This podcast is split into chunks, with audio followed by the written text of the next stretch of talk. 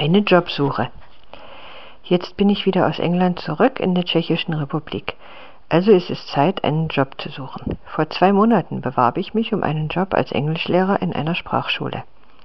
In dieser Sprachschule unterrichtet man Englisch in einer anderen Weise als in anderen Sprachschulen. Sie lernen Englisch durch Gespräche mit Studenten und nicht durch Grammatik.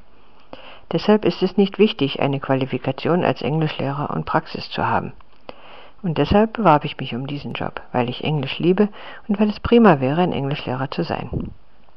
Wie ich schon geschrieben habe, hätte ich vor zwei Monaten ein Vorstellungsgespräch gehabt, aber ich habe verschlafen und deshalb habe ich nicht teilgenommen.